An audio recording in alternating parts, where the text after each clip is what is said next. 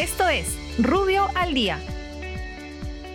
Buenos días, soy Raúl Campana, abogado del estudio Rubio Leguía Norman. Estas son las normas relevantes del fin de semana y de hoy lunes 10 de mayo del 2021. Presidencia del Consejo de Ministros. La presidencia del Consejo de Ministros modifica la demarcación territorial de los niveles de alerta de contagio por el COVID-19, así como las disposiciones relativas al toque de queda, inmovilización social, restricciones focalizadas, uso de playas, servicios de transporte y aforos vigentes hasta el 30 de mayo del 2021. Igualmente, prorroga hasta dicha fecha la suspensión del ingreso al territorio nacional de extranjeros no residentes de procedencia de la República de Sudáfrica, Brasil y la India, o que hayan realizado escala en dichos lugares en los últimos 14 días calendario.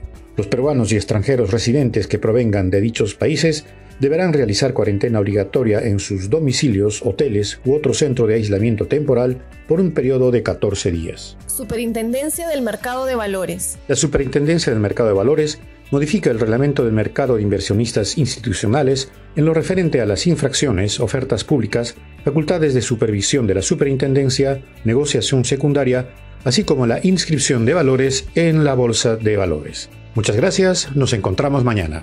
Para más información ingresa a rubio.pe. Rubio, moving forward.